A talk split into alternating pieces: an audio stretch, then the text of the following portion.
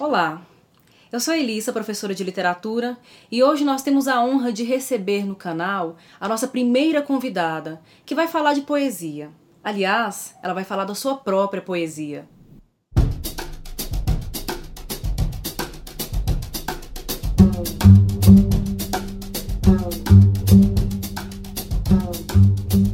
Atriz, professora doutora em Letras e Linguística, pesquisadora da poesia de João Cabral de Melo Neto e poeta recém-premiada pelo extinto Ministério da Cultura, Thaís Monteiro é nossa convidada de hoje. Poeta que marca um lugar importante na poesia lírica brasileira contemporânea de autoria feminina, Thaís Monteiro estabelece diálogos e relações intertextuais com obras como as do poeta Carlos Drummond de Andrade, João Cabral de Melo Neto, Cecília Meirelles, Paulo Leminski e Murilo Mendes. Aliás, a poeta também contemporânea, Micheline Verunsky, chama a atenção para a importância dessa nova poética que adentra o cenário da lírica brasileira contemporânea.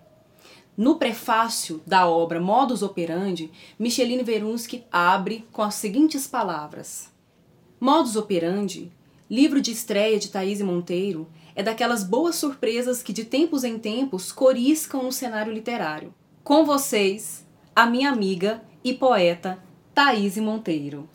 Muito obrigada pelas palavras e pelo convite, Elissa. Esse é o meu primeiro livro. Ele foi menção honrosa na Bolsa de Publicações Hugo de Carvalho Ramos, que é um prêmio literário goiano de 1944, que teve como primeiro vencedor o escritor Bernardo Ellis, com Ermos e Gerais. Então, essa menção honrosa aconteceu no ano de 2015.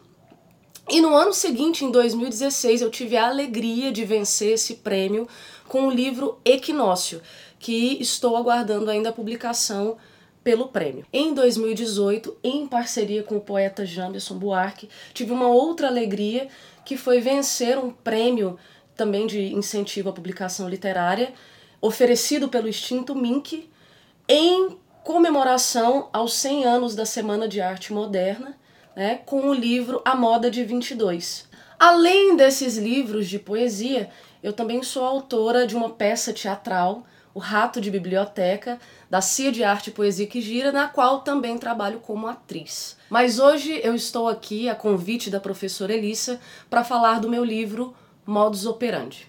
É uma expressão muito comum, utilizada em diversos meios, inclusive no meio policial, é, no que diz respeito, por exemplo, aos assassinos em série. Modus operandi é também o título de um dos poemas do livro, em que eu estabeleço uma relação entre o poeta, o ato da escrita, os procedimentos, os padrões né, utilizados por um escritor e os padrões e os procedimentos de um assassino em série. E é por isso, a partir daí, que surgiu a ideia de dividir o livro de uma determinada maneira. Que maneira é essa? Em lugar do sumário, eu utilizei o termo secções, justamente para determinar a divisão que foi proposta é, do livro em partes do corpo humano. Então são cinco partes. A primeira parte é o coração, a segunda parte, a cabeça, a terceira parte, os olhos, a quarta parte, as vísceras e a quinta parte, os membros. E cada uma dessas partes são compostas por poemas que têm é, em comum alguma questão temática, alguma questão de procedimentos, por exemplo. Há uma parte de poemas mais circunstanciais, uma outra parte de poemas, é, de metapoemas, né? E assim eu organizei a divisão do livro. Eu vou ler um poema da última parte do livro, que é Os Membros. E o poema se intitula A Descoberta de Teresa. A respeito de Teresa, que podia ser só ela, como só ela é Teresa. Ou sobre outras Teresas tantas, tantas Teresas descobertas. Antes fosse uma terra nunca antes visitada, mas é terra desbravada, de carnes exploradas, superfície de crateras. Como a terra em noite orvalhada, aquela mulher úmida de lágrimas e de cerveja barata estampava um tecido roxo do lado esquerdo da cara. As marcas expunham o homem que percorreu seu corpo sem delicadeza de mapa. Deparei-me aqui com uns olhos ausentes e lábios que só se moviam para as cinzas ao final de cada trago. A leveza quase injustificável com que enrolava os cabelos, antes escorridos sobre os ombros, ossudos de quem desconhece qualquer palavra suave, contrastava o peso com que se recompunha a cada gole. A primeira vez que vi Teresa, descobri meu sexo ambíguo, meus olhos repletos de quases, desenharam sua presença fulminante em minha memória. A pena com que desejo falar o amor, escancarar a vida em palavras, não queria alimentar-se de carnes tão machucadas. Embora falhe a dor, de quem reflete sobre a própria dor diariamente, jamais alcançarei as feridas cultivadas na extensão de sua alma.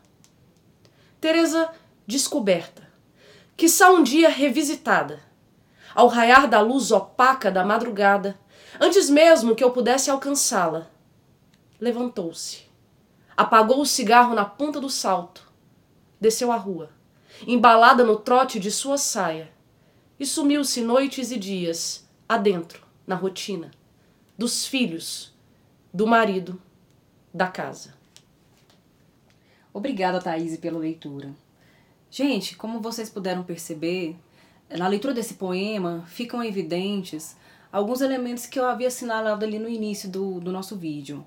A questão da autoria feminina fica claramente marcada, não só por termos a poeta diante de nós, lendo o poema e falando do poema que, que escreveu, mas também temos uma subjetividade lírica feminina. Né? A voz que fala dentro do poema é uma voz feminina.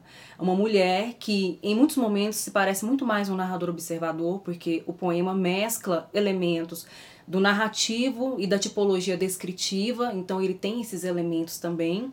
E é uma voz feminina que observa uma outra mulher. Uma mulher que tem várias marcas pelo seu corpo, várias marcas em seu semblante, de um tema muito atual e tem sido muito debatido e que prova que a literatura e que a poesia não está desvinculada da vida, que é a questão da violência contra a mulher. Teresa essa Teresa do poema de Thaís, que na primeira estrofe, como o próprio poema assinala, ela é uma Teresa, mas ela pode ser tantas Teresas, tantas outras Teresas que já apareceram na tradição literária. Drummond teve sua Teresa, Bandeira teve sua Teresa, Cabral teve sua Teresa, e agora Thaís apresenta sua Teresa, uma mulher marcada, como um mapa, mas marcada com violência, com o tecido roxo, mas o tecido da sua pele, o tecido do seu corpo, não uma roupa de tonalidade roxa, evidenciando a marca da violência de um homem que aparece em apenas três versos, numa estrofe muito menor do que as outras, que vai contemplar esse homem por trás dessa violência. Esse homem que não merece ser nomeado, porque quem merece ser nomeado é Teresa. Teresa descoberta, Teresa redescoberta, Teresa revisitada, uma terra explorada, de desbravada, devastada mas que o eu lírico, na sua sexualidade ambígua, que também se descobre e também se revisita, deseja ter a graça, deseja ter a, a, possibilidade não somente de se solidarizar ou de se hermanar a Teresa, mas se aproximar de Teresa, amar Teresa. E sob sua pena, a pena de poeta, porque o poema tem seus traços metapoéticos mas também a pena da comiseração. Ela olha, ela observa Teresa, que de forma muito triste, de forma muito trágica, conclui o poema sumindo, desaparecendo no escuro da noite, nas trevas da noite e também nas trevas dos dias que se seguem nessa sua rotina com os filhos, com o marido e com uma casa que não enaltece, que não salva, que não protege, que não conforta Teresa. O poema ao terminar dessa maneira tão triste tão trágica, também termina em aberto. Porque a gente não sabe o que vai acontecer com Teresa. O poema não tem ponto final.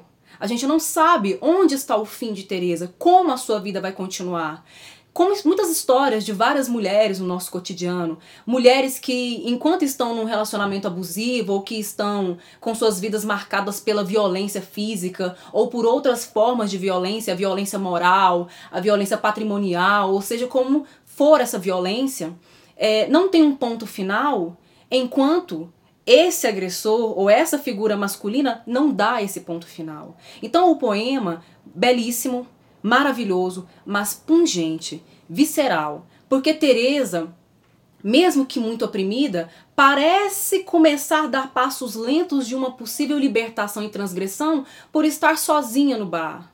É ali que ela vai buscar o seu refúgio. Ela fuma e bebe, mas não é suficiente para marcar esse corte, para fazer esse rompimento com uma rotina que a escraviza e que repete o tempo todo a violência e os afazeres domésticos que são impostos a essa mulher, chegando, infelizmente, a sair dessa quase transgressão e voltar para a sua rotina. E é um poema que apesar né, de ser escrito em versos livres, ele tem uma cadência, ele tem uma, uma sonoridade. Né? E quando você fala dessa questão da, da metapoesia, penso também nessa dificuldade da palavra alcançar, por meio da palavra, alcançar aquele sofrimento, alcançar aquela dor. Então, o sujeito lírico, a voz lírica que ela tem essa consciência né, de, dessa dificuldade. Sim, a falência da comunicação, a falência da palavra, a falência do fazer poético, que muitas vezes não alcança a dimensão humana. E é muito interessante você observar esses detalhes é, é, de ordem linguística no seu poema, Thaís, porque eu observei durante a sua leitura que, sobretudo na primeira e na segunda estrofes, é, há uma, uma sonoridade muito repetitiva do som da letra S, né? Há uma literação na letra S, o que parece muito um sussurro. É, isso me remete muito a, a compreender que esse eu lírico está meio que numa penumbra dentro desse bar observando a, a, a Teresa. É como se fosse um voyeur mesmo. Mas nessa contemplação nós não temos só prazer, nós temos também sofrimento porque ela não consegue fazer nada por Teresa. E porque nesse, nesse momento em que observa, né, ela também se descobre. E descobre o quê? Um sexo que é ambíguo, né? Que talvez uhum. não esteja de acordo com a ordem, né? Com o que deveria ser o natural. De fato, o que acaba sugerindo também, no final das contas, até por esse tom sussurrado, né, de uma sexualidade ambígua, é que essa essa voz feminina, esse eu lírico, essa subjetividade lírica que fala no poema, também sofreu ou sofre até algum tipo de violência que é típica no cenário da violência contra a mulher. Bem, gente, infelizmente nós precisamos respeitar um, um tempo de duração dos vídeos para o canal e a gente vai ter que encerrar por aqui. Mas eu prometo trazer a Thaís em outros vídeos, em outras ocasiões, para que ela fale de outros poemas desse livro, que ela fale dos outros livros que estão em vias de publicação e que ofereça para nós também oficinas de leitura de poesia, porque ela é muito boa nisso. Muito obrigada, Thaís. Muito obrigada, Elissa. Muito obrigada a vocês.